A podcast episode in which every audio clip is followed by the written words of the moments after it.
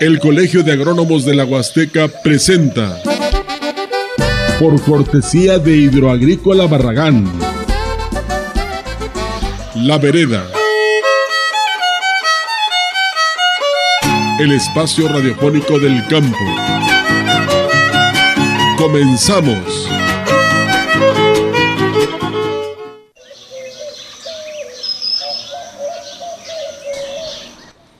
¿Qué tal? ¿Cómo está? Muy buen día.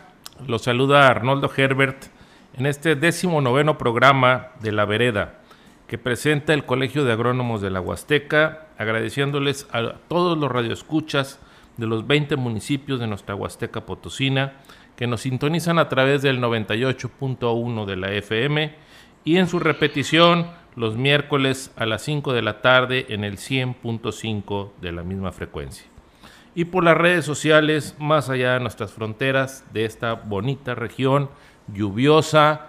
Hemos tenido una buena temporadita de lluvias, no lo que se requiere todavía, pero ya estamos en el camino de que las precipitaciones se vuelvan más constantes. Hoy queremos saludar de manera muy especial al municipio de Coscatlán, que en lengua náhuatl significa lugar de collares o lugar de gargantillas. Es un lugar muy bonito, con mucha tradición todavía. Y fíjese, por ahí del año de 1522, Hernán Cortés hizo la expedición para conquistar lo que es el Pánuco y llegó a Coscatlán. Ahí hay unos vestigios que por allá le llaman el Jopoy, donde se dice que es la primera iglesia que hubo aquí en esta zona. Si no conoce, vaya, disfrute y verá qué bonito pueblo es Coscatlán. Además es un pueblo que se organiza muy bien, hace muy bien sus planeaciones y su organización comunitaria. Y precisamente en este décimo noveno programa vamos a hablar de eso, de la planeación comunitaria. ¿Qué es eso? ¿Es útil? Pues no se vaya y vamos a escuchar hoy al especialista que nos va a explicar precisamente qué es la planeación comunitaria y cómo nos puede ser útil este, para no solo la organización agropecuaria, sino en todas nuestras vidas. Le comento las líneas abiertas para nuestros comentarios. El teléfono en cabina, el 481-382-0052. Y para WhatsApp y mensajes de texto, el 481-113-9887. Y hoy nos acompaña el ingeniero Manuel Camacho Martínez. Él es ingeniero agrónomo, especialista en producción sustentable de caña, de azúcar, es docente de la Universidad para el Bienestar de Aquismón, es miembro del Colegio de Agrónomos de la Huasteca y obviamente hoy vamos a hablar con él de lo que tiene que ver con la planeación comunitaria. Manuel, muchas gracias por acompañarnos. Muy bien, muchas gracias. Muy buenos días a todos los radioescuchas. Muy buenos días a toda la gente que pues en este sentido quiso escuchar el programa del día de hoy porque también le interesa la parte de planeación y la parte de la organización. Eh, agradezco, ingeniero, la, invitación por parte de, ustedes, por parte del colegio. Y bueno, a mí me interesó mucho eh, este programa en especial porque pues ya hemos escuchado, como bien decías, 18 eh, programas anteriores donde la mayor parte se ha hablado de producción, ¿verdad? pero la parte antropológica, la parte económica, la parte social, todos los elementos que envuelven a la, al desarrollo comunitario, pues toda esa parte también es muy importante. Definitivo, definitivo, Manuel. Te agradezco mucho que hayas aceptado esta invitación. Le quiero compartir la frase de la semana y escúchela bien porque funciona no solo para el agropecuario, sino para toda nuestra vida. Planificar es traer el futuro al presente para que puedas hacer algo al respecto ahora. Y precisamente yo le preguntaría, ¿cómo le ha ido cuando no ha planeado, cuando no ha organizado algo? No siempre la suerte sale al quite. Normalmente cuando uno se planea, cuando no se organiza, pues las cosas no salen como uno lo espera o como debieran de haber salido. Y en el área agropecuaria, precisamente parte de nuestro talón de Aquiles que tenemos como problema en la región es precisamente esa falta de planeación, esa falta de organización. Yo le pregunto a usted como productor, ¿a cuántas organizaciones pertenece? ¿A cuántas asociaciones? ¿A cuántos grupos de trabajo pertenece? Donde usted, aparte de pertenecer, va a la segunda pregunta, que es la más complicada. ¿Qué tanto usted interactúa en esas asociaciones, en esas organizaciones, en esos grupos?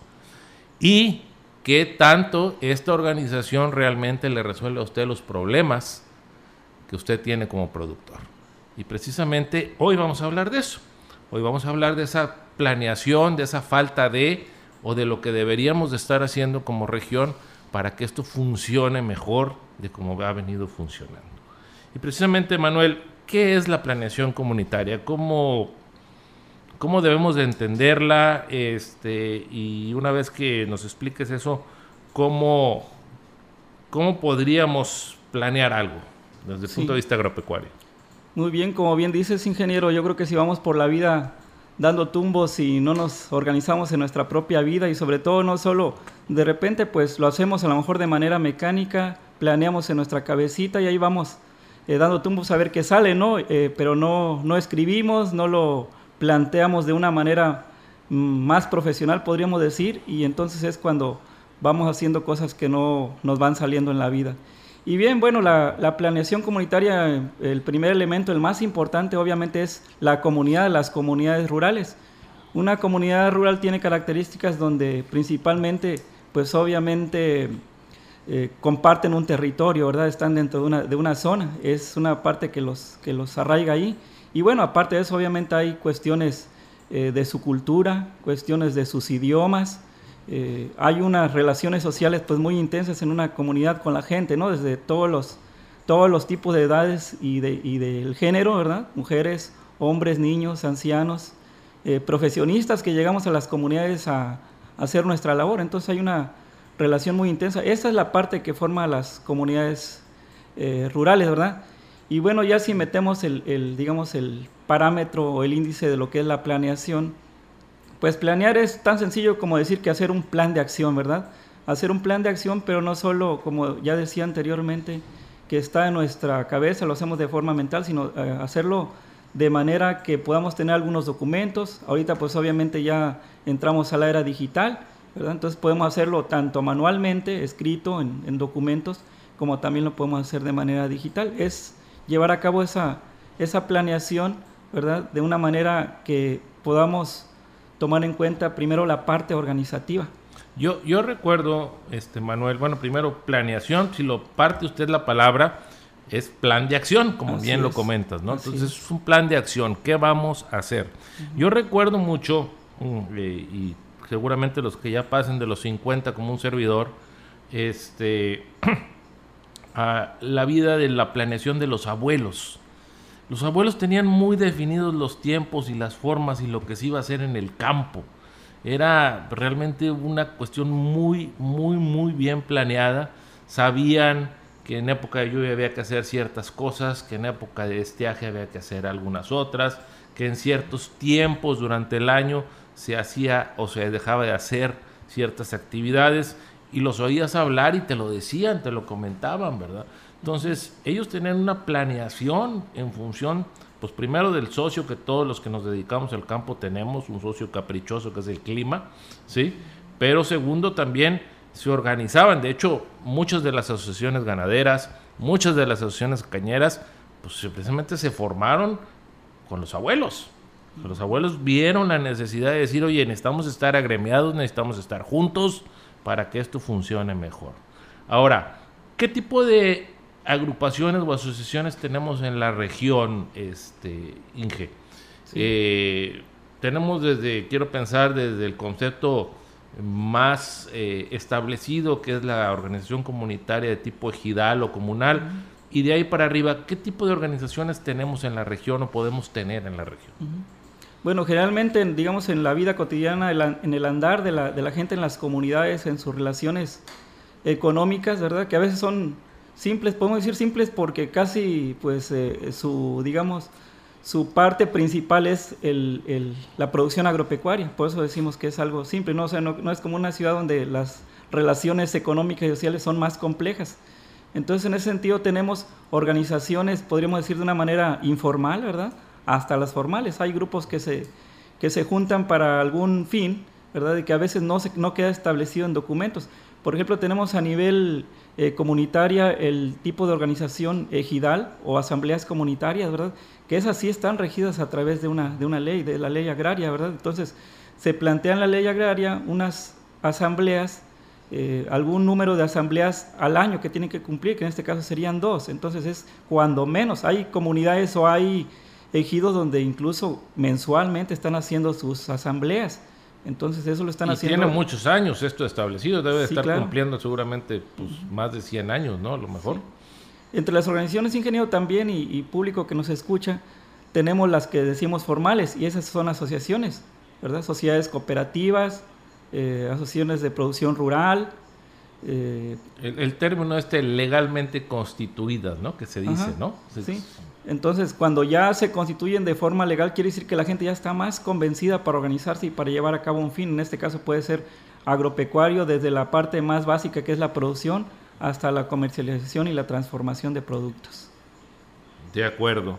Y en eso, bueno, hablamos de asociaciones cañeras, hablamos de cooperativas, de asociaciones ganaderas, de uniones de citricultores, de uniones ganaderas, de asociaciones de apicultores, Así es. Este, hay de vainilleros, eh, cafetaleros también. De hecho, creo que hay hasta como arriba de 20 sociedades cafetaleras aquí en, la, aquí en, aquí en la región. ¿no?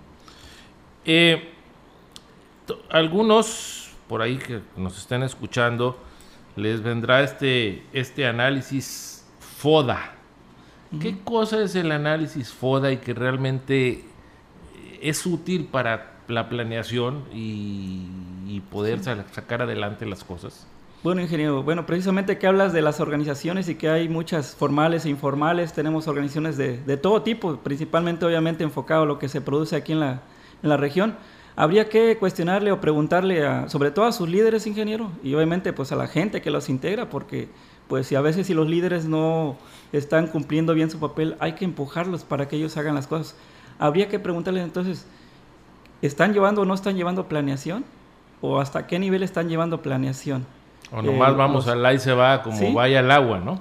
Y aparte de esa planeación, ¿está sustentada en, cuestiones teóricas o simplemente ahí como nos van saliendo las cosas? Comentabas precisamente algunas herramientas, como en este caso el FODA, ¿no? Hay, por ejemplo, tenemos eh, eh, algunos teóricos, hay, un, hay una, digamos, un libro de cabecera que hemos estado utilizando los técnicos desde hace un poco más de tres décadas, ¿no? Que es un libro de las 80 herramientas para el desarrollo comunitario, ¿verdad? un desarrollo participativo. Entonces, eh, Heilfus, que es un teórico que está bien metido en este asunto de la planeación, nos ha comentado o nos ha escrito muchas herramientas, no solo el FODA, sino también el árbol de problemas, matrices, varias matrices, mapas, varios mapeos que se pueden hacer en la planeación, no solo eh, en la parte productiva, sino también en la parte del desarrollo rural integral. Acuérdate que no solo la parte productiva es lo que atañe en las comunidades, sino también la parte social, la parte de los bosques, la parte de los recursos naturales. Entonces, es un todo para que sea sustentable esto, ¿no? Así es, entonces no podemos ir con una sola línea a destruir todo, ¿no? Por ejemplo, un, árbol de, de, problemas y es lo que comentaba hace ratito, ojalá y sí lo estén implementando las organizaciones en la planeación.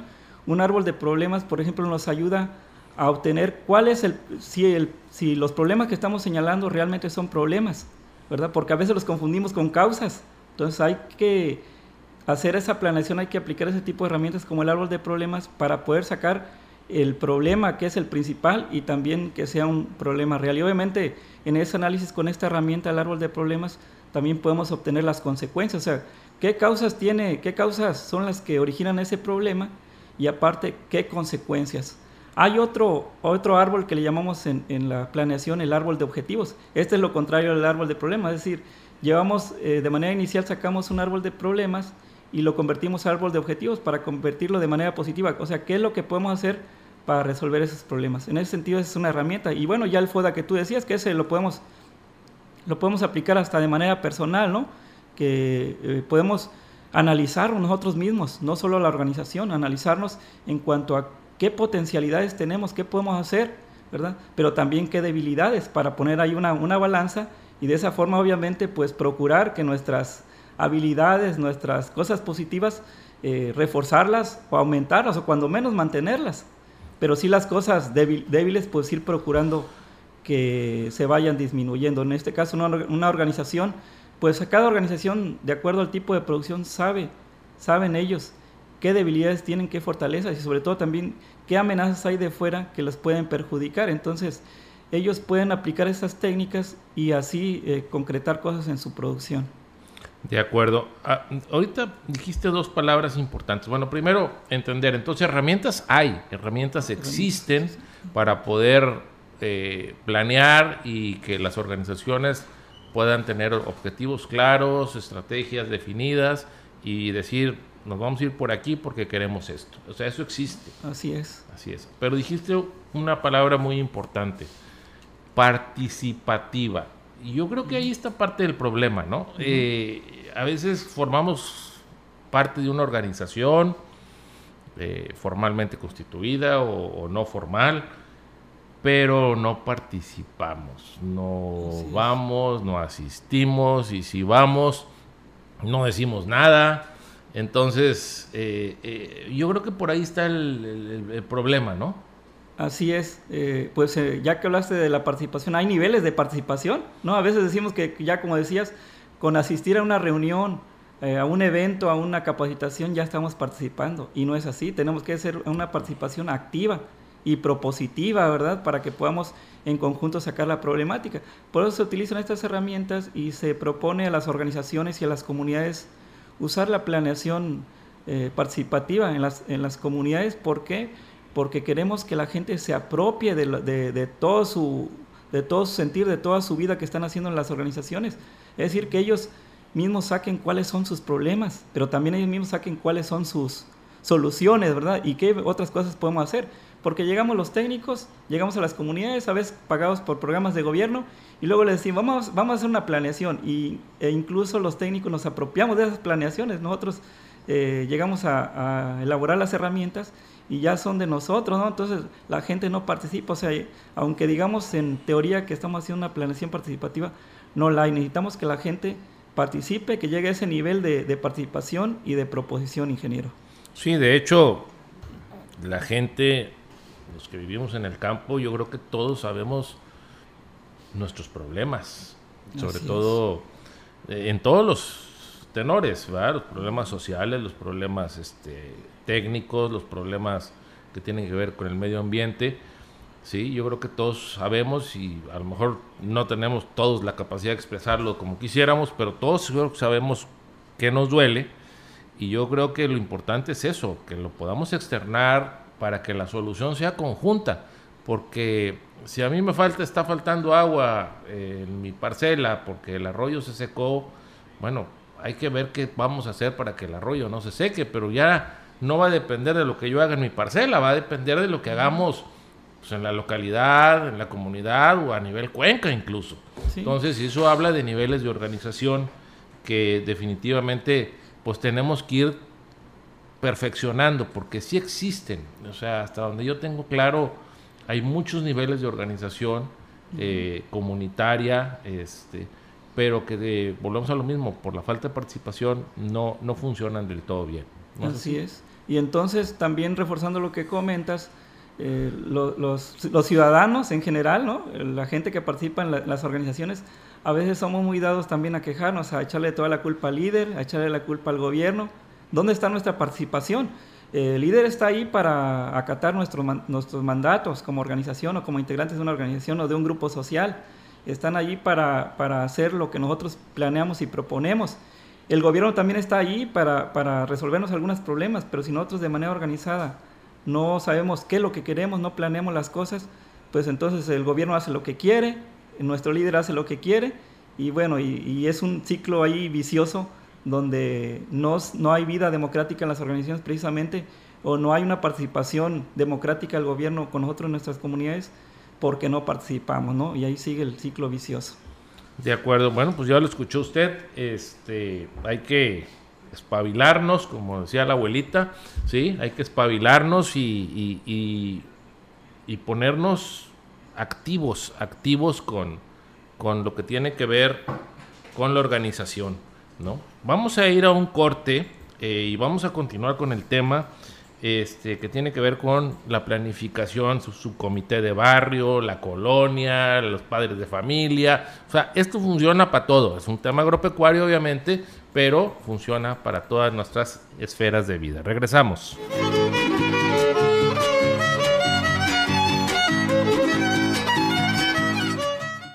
Hidroagrícola Barragán, expertos en sistemas de riego, pone a la orden de ferreterías, plomerías, constructoras, tiendas de materiales y público en general, tuberías y conexiones PVC sanitarias.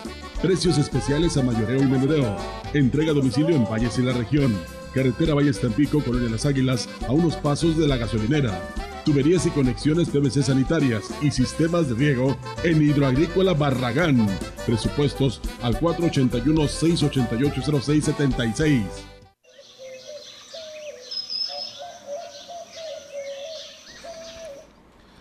Regresamos a la vereda, estamos con el tema de planeación comunitaria. Eh, cuando hablamos de comunidad, pues no nos quedemos nada más en las localidades rurales, en los ejidos, todos hacemos comunidad en todos lados.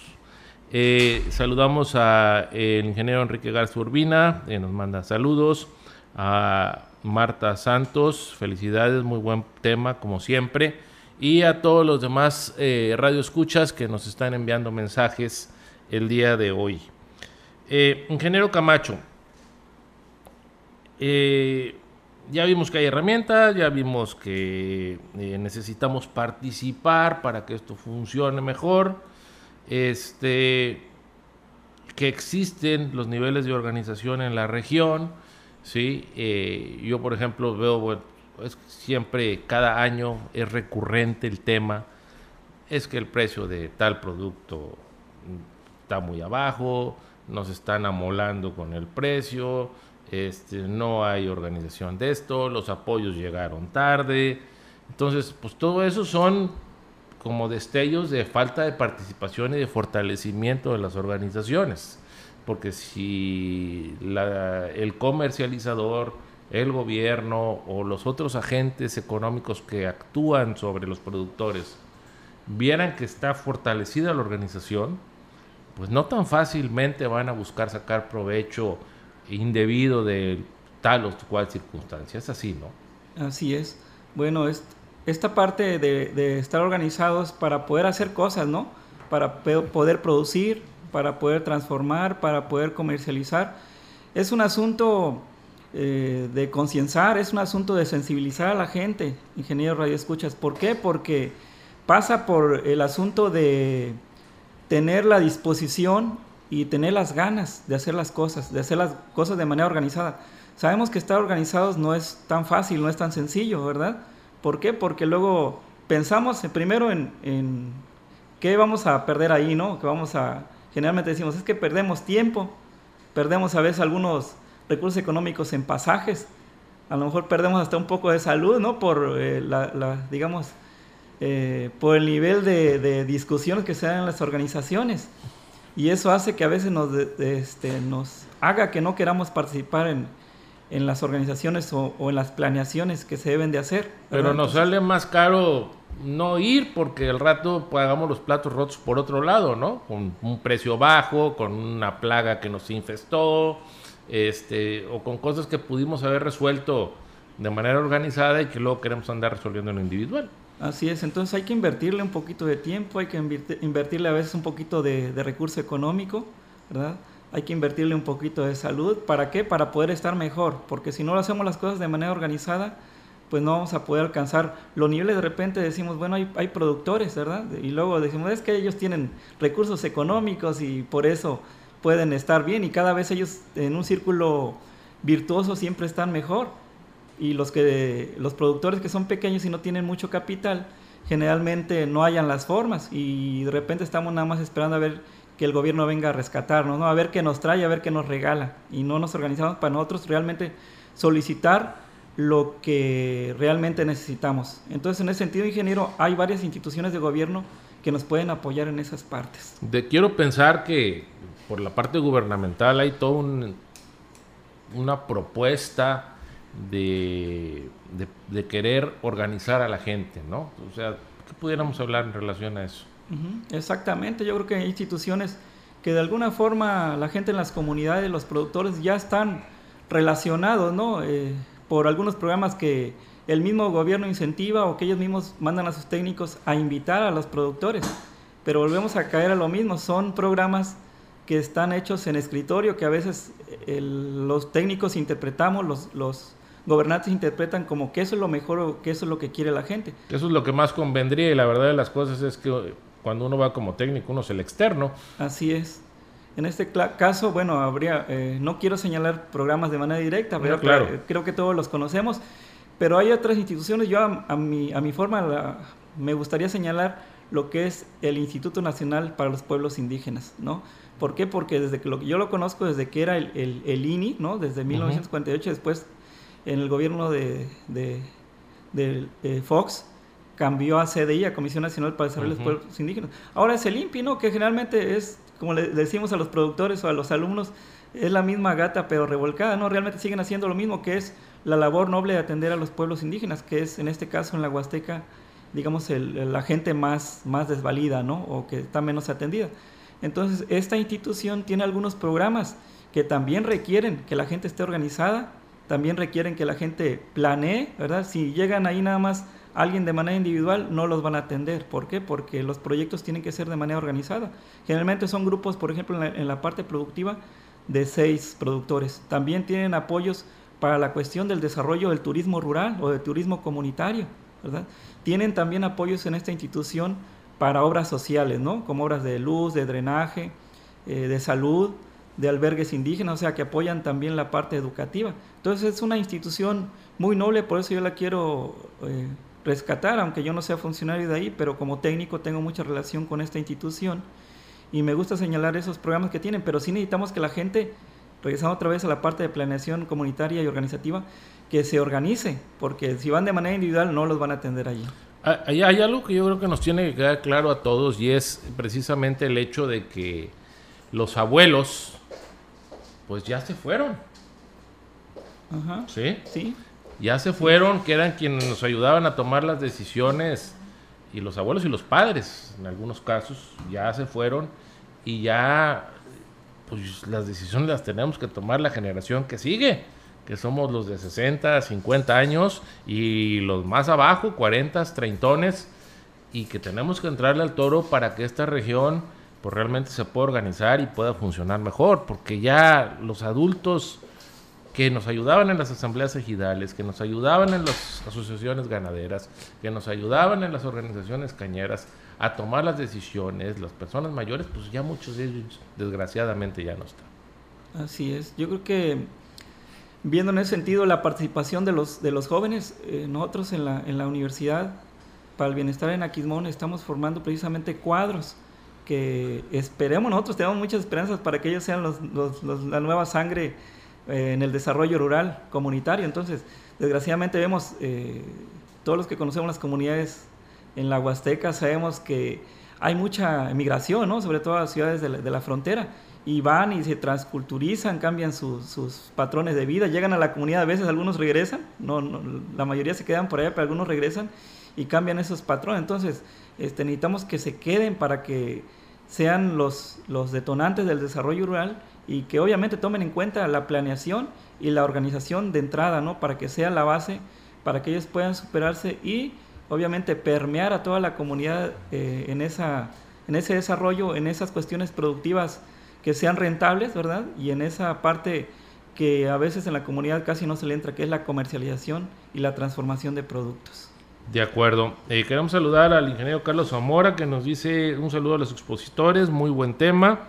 Y pues sí, eh, hay que entrarle, necesitamos reorganizarnos si es que no estamos muy bien organizados y necesitamos sacar adelante esta región que yo siempre le he dicho, estamos sentados en un barril de oro, ¿sí? Y nomás lo estamos contemplando. Esta región, al ser la primera selva tropical de Norteamérica, tiene unas oportunidades inmensas, y nos está fallando desde mi personal punto de vista la organización. La organización creo que ha sido parte del problema grave que tenemos ahorita con cuestiones productivas y que debemos de sacar adelante, ingeniero.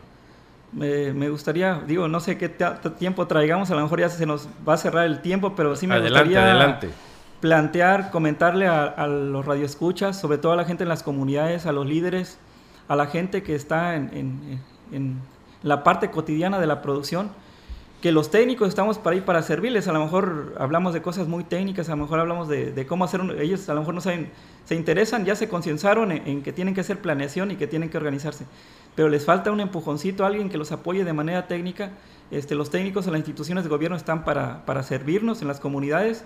Eh, los docentes que participamos en instituciones que están al servicio de, de la producción eh, rural, agropecuaria, también estamos ahí. En el caso, por ejemplo, de nosotros en la Universidad para el Bienestar, en Naquismón, este, nosotros hacemos eh, este tipo de actividades con los alumnos, actividades de aprendizajes de ellos, pero también apoyamos en las comunidades. Entonces, eh, si hay gente que está interesada en la planeación participativa, en que se les apoye en la parte organizativa, en cómo hacer una planeación, ¿verdad? Porque estas herramientas que, ya comentábamos, que se pueden echar a andar en las comunidades, también hay otra serie de elementos que tenemos que tomar en cuenta para hacer una, una planeación más formal y obviamente ahí vamos a entrar los técnicos, pero tiene que ser técnico comprometido, técnico que sea facilitador, no técnico que vaya a querer ser protagonista y que él vaya ahora sí que decir que les, que les lleva la resolución de los problemas, ¿no? Y que él sabe qué es lo que puede hacer para que se desarrollen las comunidades. No, volvemos a lo mismo, la misma gente que se apropie, que se apropie de sus problemas, que se apropie de sus soluciones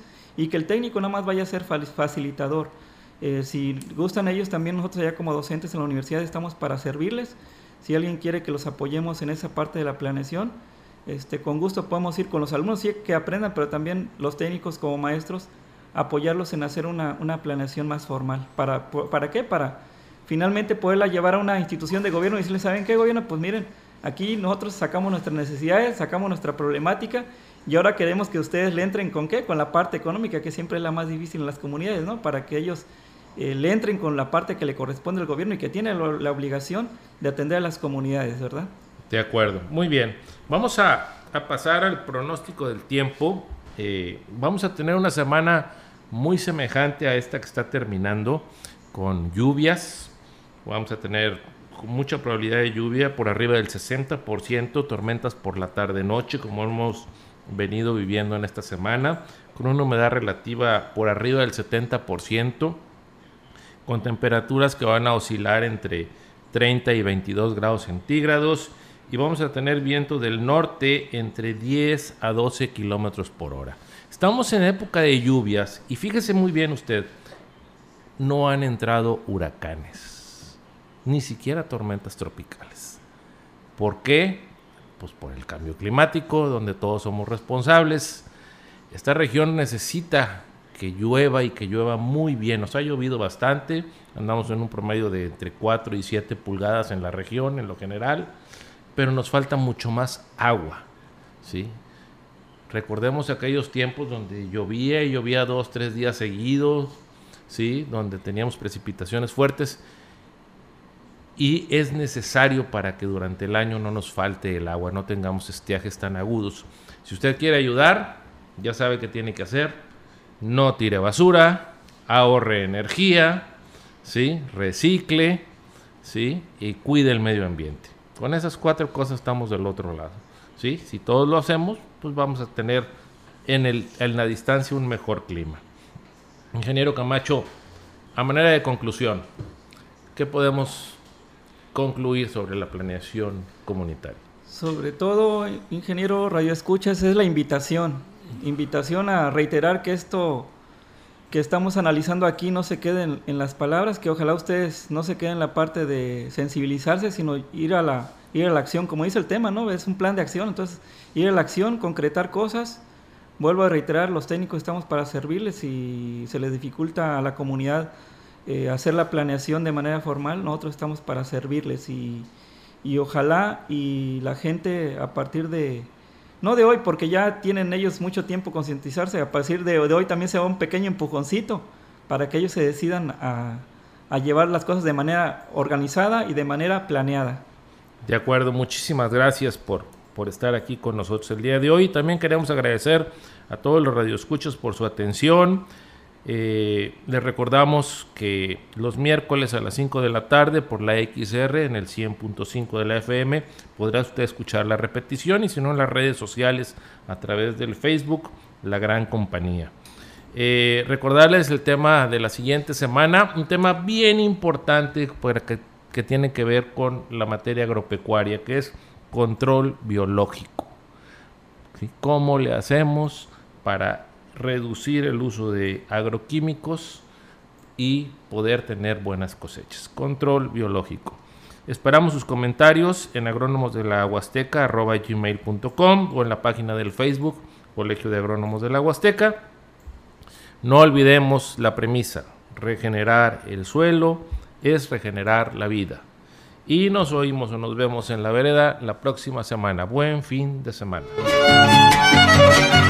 Soy el La vereda es el espacio. Si de producción se trata, La vereda es el espacio que usted debe escuchar todos los sábados. La vereda, donde caminan los sueños. El espacio del Colegio de Agrónomos para usted. Fue presentado por Hidroagrícola Barragán expertos en sistemas de riego